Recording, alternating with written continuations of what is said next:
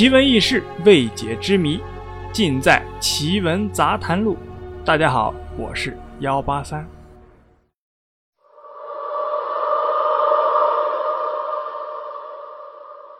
今天我们要讲的这个故事啊，是听一个朋友说的。至于它的真实性呢，就是信则有，不信则无。这个朋友呢叫周易，他的家境很富裕，所以也经常旅游。这次他跟团去的是一个小村庄。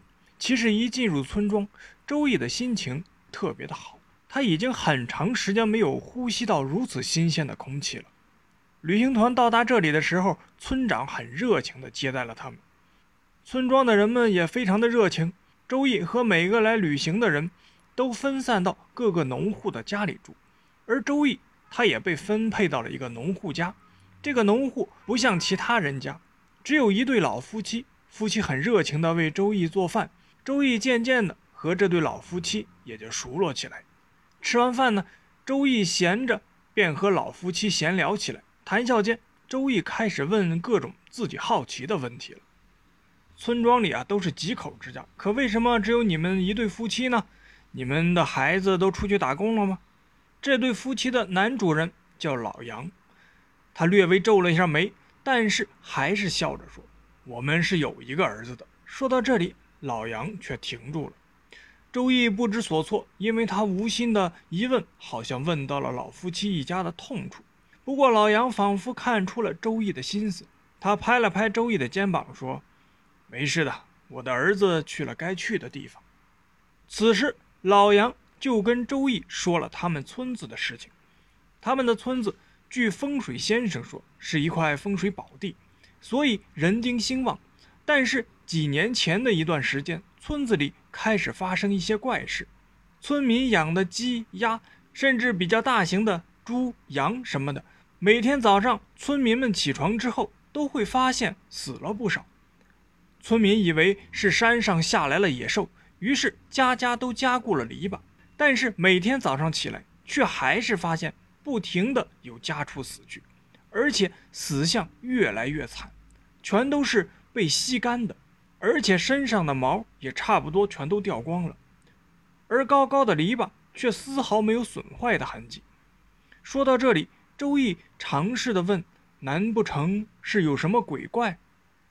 老杨点点头：“小伙子，你还真说对了。”村民们一看事情蹊跷，就都找村长去了。村长也没办法，只能挑村里强壮的男人，而老夫妻的儿子也在这些人里。然后一群人就躲在一个大户人家圈养牲畜的篱笆旁边，夜里蹲守，希望能发现什么蛛丝马迹。那天夜已经很深了，蹲守的人们昏昏欲睡之时，突然听到了一阵声音，大家瞬间提高了警惕，都举起了刀，大家都在等着这个不明物。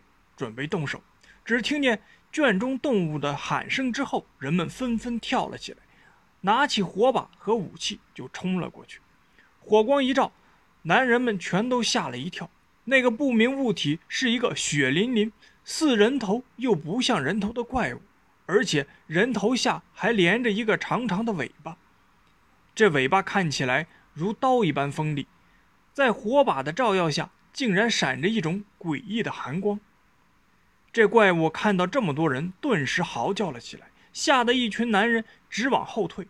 其中一个胆儿大的拿起刀就向怪物劈了过去，但是这怪物很是敏捷，尾巴一甩就把那个胆大的男人刀给打落了。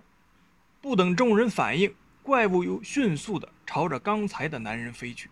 怪物的尾巴一下插进了男人的胸膛，然后就抓着男人啃食起来。众人顿时惨叫四起，四下逃窜。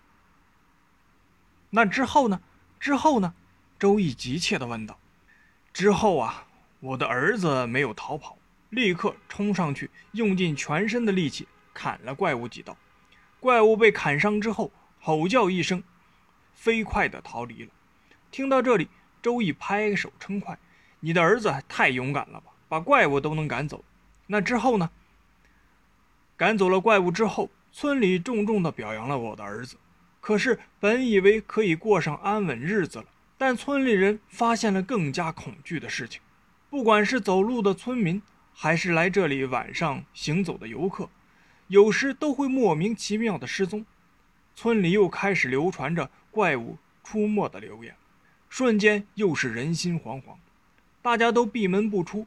来村里旅游的游客也基本上没有，一波波来村子调查的警察也调查不出什么来。可是所谓峰回路转，有一天村子里来了一个云游四方的道士。道士自我介绍，他叫毛老道。一进村子，毛老道就皱着眉头说：“村中妖气很重。”村民们十分惊讶。前些年破除迷信的活动一波接一波，让村民们。基本不相信这东西。不过，既然连怪物都出现了，那道士也是有存在的理由了。又何谈封建迷信呢？于是，也有村民只能死马当活马医，抱着试一试的态度，让道士做些什么。讲到这里，老杨竖起了大拇指，对周易夸道：“毛老道还真是一个不简单的人呢。”毛老道叫村长集合了村里当晚所有的壮年男人。然后居然一眼就认出了我儿子是当晚砍了怪物的人。他摇摇头，对我儿子说：“年轻人虽然勇猛可嘉，但是你却有生命危险。这怪物啊，还不是什么鬼怪，而是降头术士练出的鬼将，用很多死人的头颅和胃肠练出的鬼。你能砍上他，是因为这个怪物吸食了动物，法力没到位。这下有这么多人失踪。”恐怕这个怪物已经非常强大了。听到这么一说，村民们个个都非常的着急。毛老道继续说道：“大家也不用急，所谓一切又有一个定数。这位公子，我看就是可以消灭怪物的人。只不过，只不过什么？”周易听到这里跳了起来。老杨安慰了周易，继续说道：“要我儿子去找个寺庙或者道观避几天。”看到村民们非常的不理解，毛老道解释说：“这怪物现在应该很聪明。如果他村子里找不到人，一定会追着你儿子的气味追去，躲在一个仙气盛的地方，可暂时避开怪物的视线。在这短暂的时间内，我一定会铲除这妖怪。”就这样，我的儿子很快就离开了。说来也奇怪，村民们以为毛老道会做场什么法事。或者用什么收妖的宝物，但是这个道士只是问村里借了一个不用的屋子，然后闭门不出，谁都不让进。这下可惹恼了部分的村民，他们认为毛老道就是一个江湖术士。在一个下午，这些村民冲进了屋子，没有听毛老道的任何解释，就把他赶走了。可是村民们不知道，这才是最错误的一个决定。那天晚上，大家都准备睡觉的时候，突然外面声音吵吵嚷嚷。等村民们出去看个究竟的时候，个个都吓得脸色煞白。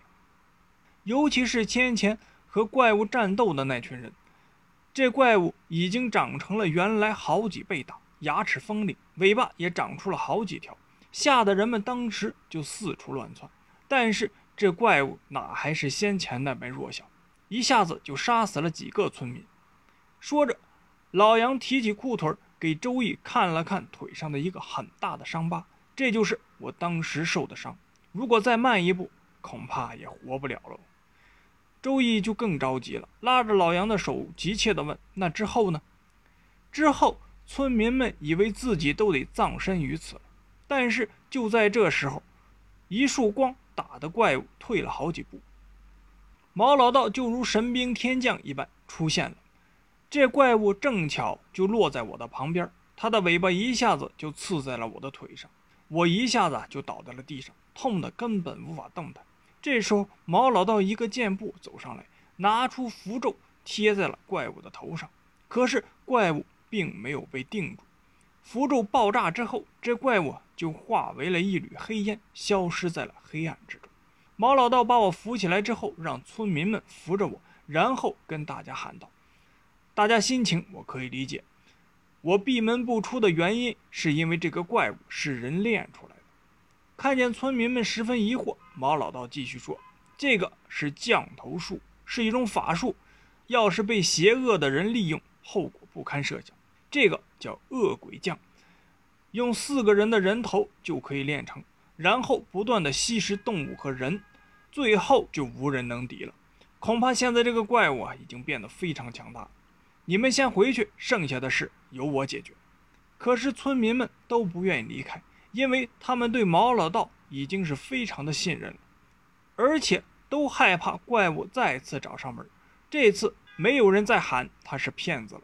毛老道没有说什么，他看着倒在地上的村民，只是他口中默念，然后手指紧贴其中一个尸体的额头，他手向额头上方一挥，瞬间就出现了几缕黑气。村民们吓得后退了几步，毛老道又是一个箭步，然后到另一个尸体旁边，又重复了一遍动作。紧接着，又是一缕黑气冒出来。原来这是怪物隐藏的方法，藏在死去的村民的尸体内，想躲过毛老道。但是这种雕虫小技，怎么能躲过毛老道的眼睛呢？毛老道做完所有动作之后，黑气凝结成了一团。怪物是若隐若现，他以迅雷不及掩耳的速度拿出符纸，只见他的右手一晃，符纸就燃烧了起来。然后毛老道右手一指，瞬间一条长长的火焰冲向了怪物。怪物嚎叫一声，然后轰隆一声，在火光中炸成了碎片。围观的村民纷纷拍手叫好，赞叹毛老道高超的法力。毛老道什么也没有说，他拾起了怪物其中的一块残骸。念了一声“险”，只见又是火光出现，然而火光中映出的却是村长的脸。熄灭火之后，毛老道转过身对村民说：“看见了吧？这次事件所有的罪魁祸首都是村长，这个鬼就是他练出来的。”看着村民们都半信半疑，毛老道示意村民跟着他走。不一会儿，人们就到了村长家，准备问个究竟。可是谁都没想到，村长却早就做好了准备。门一开，无数个人头小鬼突然就跑了出来。但是毛老道反应却十分的迅速，他一步就跨进了村长的屋子。只见屋子里放了一个神台，台子上还供奉着一个神位。毛老道愤怒地说道：“旁门左道！”然后一脚就踢翻了神台，并立刻抽出剑刺穿了神位。外面的小鬼。个个都发出了哀嚎，然后一个个都朝着村长跑了过去。村长还没来得及从后院的墙爬走，就被一群小鬼给咬住了。小鬼们啃食着村长，村长发出一声声凄厉的惨叫声。不过，正当毛老道准备要上去消灭这些小鬼的时候，却被愤怒的村民给拦住了。他一个人害死了这么多人，死有余辜。毛老道也没有办法。也只能无奈地摇了摇头，这真是应了那句老话：“多行不义必自毙。”等村长死后，村民们没有阻拦毛老道做法，毛老道口中又是念念有词。只见小鬼们也瞬间化为了灰烬。好了，故事啊就是这样。您呢，信则有，不信则无。我是幺八三，如果你有什么疑问或者建议，都可以给幺八三留言。或者点赞。